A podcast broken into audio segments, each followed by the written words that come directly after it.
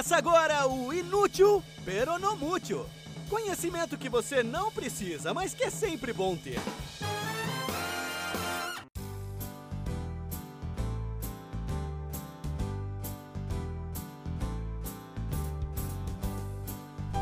Olá, energéticos ouvintes! Bem-vindos a mais um episódio do podcast Inútil Peronomútil. Eu sou o Paulo Eduardo e estou aqui toda quarta-feira trazendo aquela informação marota que está ali no limiar entre o útil e o esquecível, mas que é sempre bom ter. Hoje você vai saber que existe uma usina que produz energia elétrica a partir do queijo.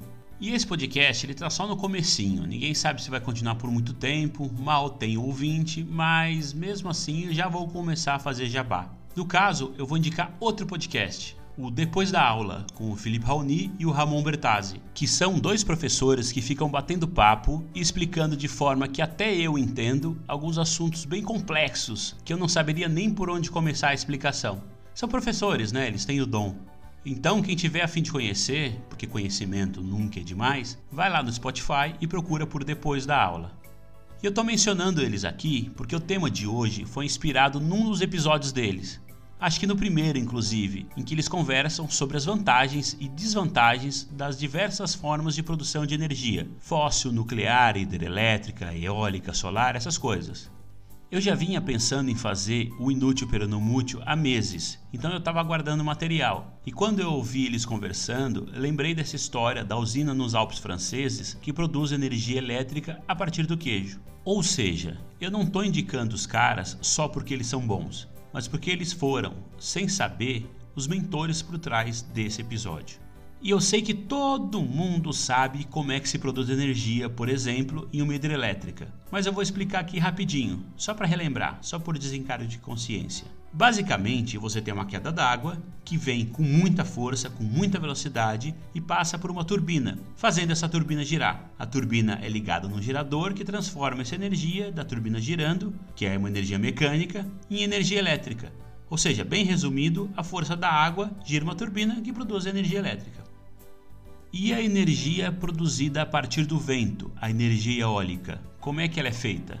Tem aquelas hélices gigantescas que o vento passa e movimenta, as hélices giram e adivinha, essa energia mecânica das hélices girando é transformada em energia elétrica. E a energia geotérmica? Sim, você adivinhou certo. O vapor da água superaquecida sai numa pressão enorme que gira uma turbina e pronto, energia elétrica.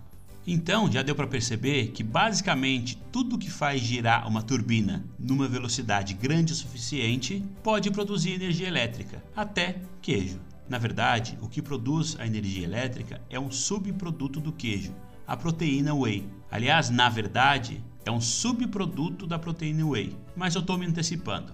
Vamos dar uns passos para trás. A tal usina que produz energia elétrica a partir do queijo fica na cidade de Albertville, nos Alpes franceses. A região é bastante conhecida pelo queijo que ele produz, que é o Belfort. Da produção do Belfort sobram dois subprodutos principais: o creme e a proteína whey. O creme eles usam para fazer manteiga e ricota, por exemplo. E o whey eles transformam em pó para aqueles shakes e bebidas energéticas que a galera da academia toma e o líquido que sobra desse processo de transformar o whey em pó, ele é usado para produzir energia. Os caras põem esse líquido num recipiente anaeróbico, um tanquezão anaeróbico gigante, e anaeróbico é sem oxigênio, e enchem esse tanquezão com um microorganismo, a arqueia.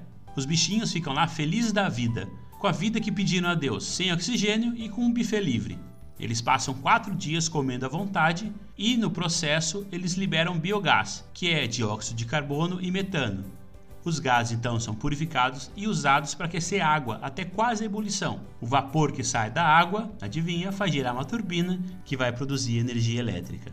Não é fácil, nem rápido e nem talvez muito eficiente, mas para uma cidade de 1.500 habitantes é perfeito. E, convenhamos, eles usam tudo o que seria jogado fora. Toda forma de produção de energia, seja ela hidrelétrica, eólica, geotérmica, nuclear, ela tem desvantagens, ela traz algum problema para o meio ambiente.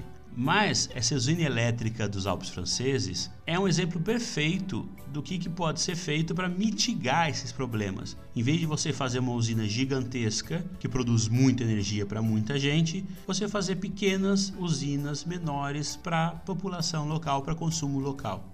E eu fiquei pensando, pô, se os caras fazem isso com o resto do queijo, imagino que a gente no Brasil não poderia fazer, sei lá, com o resto da cana, o bagaço da cana, ou com algum subproduto da soja. É uma pena que eu não sou químico e nem jovem o suficiente para começar a me dedicar à química agora. Essa história de produzir energia elétrica a partir do queijo eu li no livro The Reality Bubble, da Zia Tong, que eu acho que só tem em inglês. Mas vai ver que é melhor assim, porque ler esse livro te deixa meio desencantado, deprimido. Porque ele mostra que tudo, absolutamente tudo que nós, seres humanos, fazemos traz impacto, bom ou ruim, e alguns muito ruins, no meio ambiente. Até mesmo, por exemplo, produzir fertilizante que permite alimentar todas as 7 bilhões de bocas do planeta traz alguns malefícios bem grandes para o ecossistema. É um livro bem desalentador, um soco no estômago, então talvez seja melhor ficar só em inglês mesmo.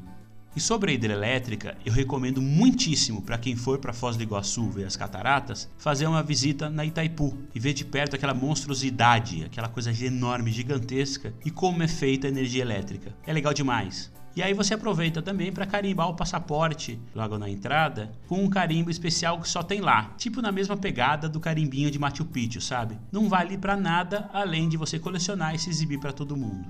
E por hoje é isso, eu espero que vocês tenham curtido. Se curtiram, vocês por favor indiquem para uma pessoa. Se não curtirem, por favor indiquem para sete. Porque dizem que cliente insatisfeito fala mal para mais pessoas do que um cliente insatisfeito falaria. E se você tiver alguma sugestão de assunto que acha que tem a cara do podcast, manda para mim. O e-mail é inutilpnm@gmail.com. Repetindo, inutilpnm@gmail.com. E o Inútil Peronomútil, além do podcast, também está no Instagram, InútilPNM, e no Facebook, Twitter e Medium.com. É só procurar por Inútil Peronomútil que você vai achar muito mais informação daquele tipo meia boca, que você provavelmente nunca vai usar, mas que é sempre bom ter. Fiquem bem e até a semana que vem. Você acabou de ouvir Inútil Peronomútil. Informação aleatória de qualidade para enriquecer suas conversas na mesa do bar.